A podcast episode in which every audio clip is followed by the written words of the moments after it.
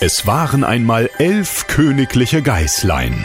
Die hießen zum Beispiel Ronaldo, Benzema oder Kroos und konnten ziemlich gut Fußball spielen. Sie dachten, niemand könne sie besiegen. Aber eines Tages sagte ihre Mutter ihnen, sie sollten auf der Hut sein vor einem bösen, sehr gefährlichen Wolf. Die Geißlein wollten das nicht glauben, also fuhren sie sorglos und ohne Furcht ins Revier des bösen Wolfs, um ihm eine Lektion zu erteilen. Doch was sie dort erlebten, versetzte sie in Angst und Schrecken. Rodriguez!